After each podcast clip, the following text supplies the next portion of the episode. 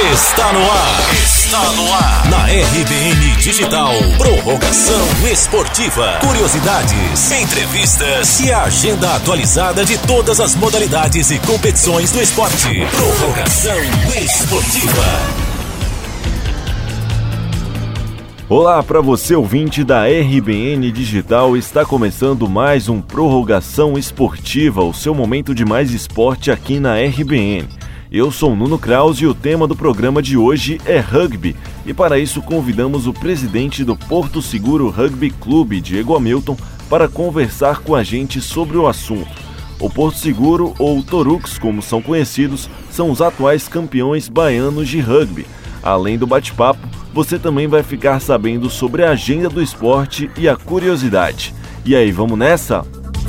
Curiosidade esportiva. Bom, não se sabe ao certo qual foi o momento em que o rugby surgiu, mas ele veio do futebol. Na Inglaterra existe a lenda de que um jogador, durante uma partida de futebol, teria pegado a bola com as mãos e corrido até a linha de fundo. Inclusive, quando surgiu a Football Association em 1863, a primeira federação unificada de futebol, o rugby fazia parte dela. No entanto, o esporte foi evoluindo e em 1871 criou-se a Rugby Union, apenas para clubes de rugby. O esporte é praticado com as mãos e os jogadores só podem passar a bola para o lado ou para trás. Tradicionalmente, ele é jogado com 15 pessoas de cada lado dentro de um campo de grama mas ao longo do tempo foram se criando diversas formas de jogar. As mais famosas são o rugby sevens, com sete jogadores, e o rugby de praia, que é jogado na praia. No Brasil, o esporte é pouco difundido e o país nunca se classificou para uma Copa do Mundo. As maiores campeãs de rugby são as seleções da Nova Zelândia e da África do Sul, cada uma com três títulos. Agora, bate-papo esportivo. Já o Porto Seguro Rugby Clube surgiu da iniciativa do atual presidente Diego Hamilton, que é o nosso entrevistado de hoje. Quando teve a ideia, ele conta que parava pessoas de todos os tipos na rua e perguntava se elas tinham interesse em jogar rugby. Na ativa desde 2011, o clube já conquistou dois títulos baianos em sua história. Mas o nosso entrevistado de hoje não é só presidente do Porto Seguro Rugby Club. Ele é jogador, técnico e ainda preside a Federação Baiana. Não bastasse isso, atua como empresário e tem o sonho de consolidar o rugby na Bahia. Diego Hamilton vai nos contar um pouco sobre como surgiu sua paixão pelo esporte e quais são as expectativas do seu clube para 2020. No dia 28 de março já começa o Campeonato Baiano. Diego, primeiramente é um grande prazer te receber aqui no Prorrogação Esportiva. Primeiro eu queria saber como surgiu sua paixão pelo rugby. Você se inspirou em alguém ou foi algo natural? Então, eu já jogava handball, era meu esporte, vamos dizer assim, raiz, né? Apesar de eu ter feito, de ter competido natação e basquete também. Em 2007, sou a Copa do Mundo de Rugby. Uhum. Eu achei interessante, achei um esporte diferente. Eu lembro que os, os comentaristas, narradores falavam que a maioria dos jogadores de rugby eram advogados, engenheiros, eram, enfim, tinham suas profissões, né, no dia a dia e estavam naquela transição do amadorismo, do semiprofissionalismo para o profissionalismo. E aí eu fiquei com aquilo na cabeça, né, e, e vi alguns jogos, até alguns jogos da Argentina, foi uma, foi uma Copa do Mundo, foi a melhor participação que a Argentina teve até hoje. Um país vizinho, apesar da rivalidade com o futebol, né, a gente, eu fiquei com aquilo na cabeça, né. Em 2011, eu já estava querendo, o, handball já não estava dando, dando certo no jeito, do jeito que eu gostava, né? E a Topper começou a fazer umas, umas propagandas meio que engraçadas, contando fatos curiosos do rugby no Brasil, né? Fatos assim, bem, bem engraçados, ah. mas que um dia o Brasil ia ser grande no rugby. E, e aquilo eu falei, pô, cara, logo agora que eu tô querendo talvez mudar de esporte, ver uma. Né? Então essas coisas juntas, né? E outras situações vieram aparecendo, né? Sim. E eu comecei a pensar em, em em mudar de esporte. Aí eu fui perceber como é que o rugby é. O rugby ele aceita muita gente. Sim. Ele, aceita, ele tem até um ditado no rugby, que o rugby aceita todo mundo, mas não é para qualquer um. Sim. Então, no, todo mundo que. Qualquer pessoa que chegar num time de rugby, ela vai ser aceita. Se ela vai ficar ou não, é ela mesma que vai decidir.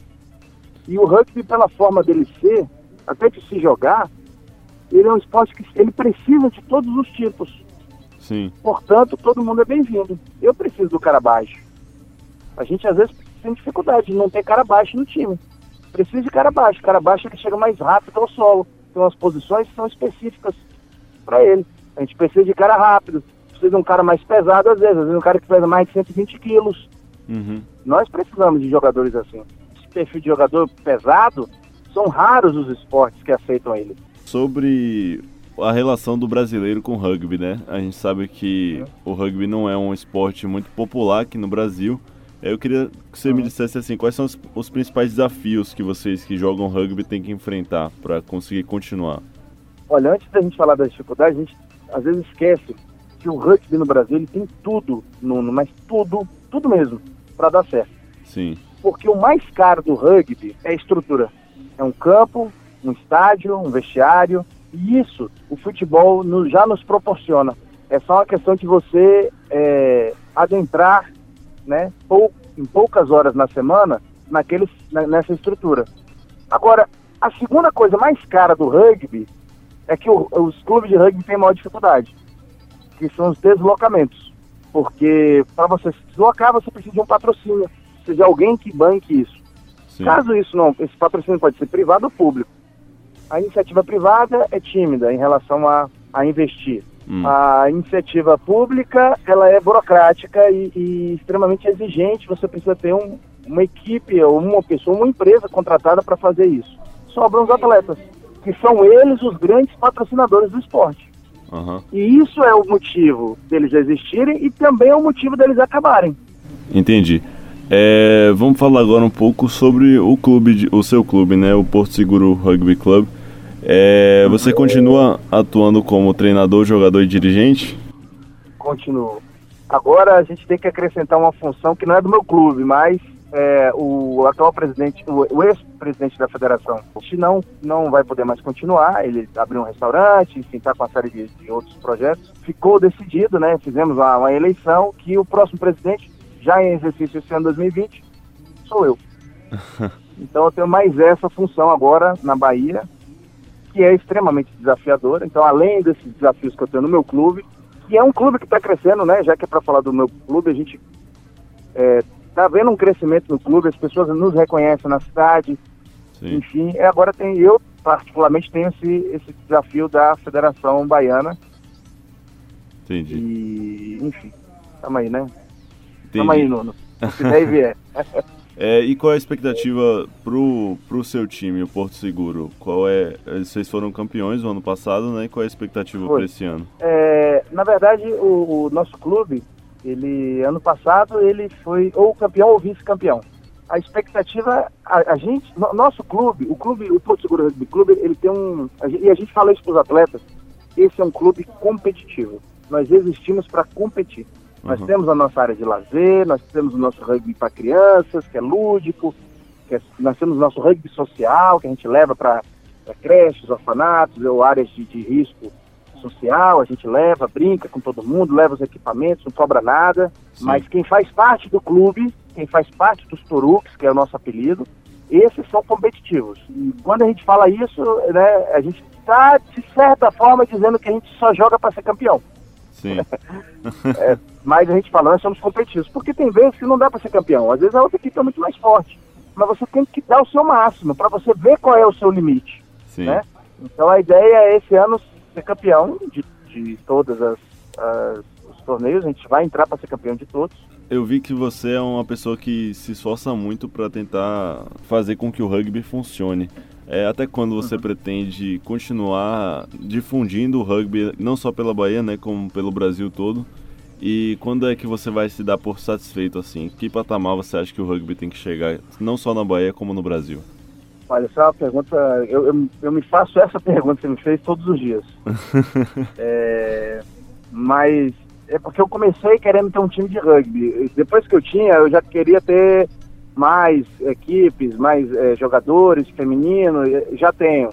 Aí depois eu queria que meu clube tivesse CNPJ, já tem. Queria que meu clube fosse é, tivesse uma sede, ainda não tem. Então talvez, né, aqui a gente tem as nossas, as nossas pequenas metas, nossas pequenas metas aqui, né?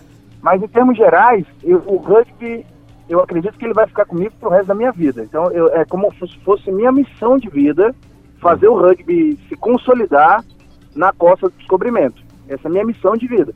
Sim. Nesse momento, além dessa missão, eu tenho uma pequena outra missão, que é manter o rugby da Bahia funcionando. Uhum.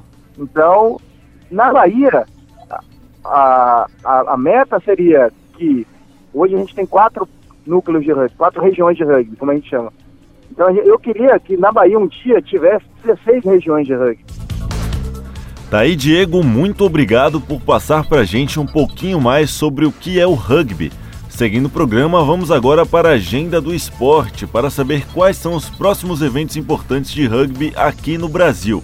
No dia 15 de fevereiro começa a segunda divisão masculina do Mundial de Sevens, no Chile. O Brasil estará na competição pelo Grupo D e terá adversários como o próprio Chile, o México e o Zimbábue. Esse foi o Prorrogação Esportiva de hoje. Na semana que vem, voltamos com mais esporte na RBN Digital. Obrigado pela audiência, forte abraço e até lá! Esse foi o quadro Prorrogação Esportiva. Prorrogação Esportiva.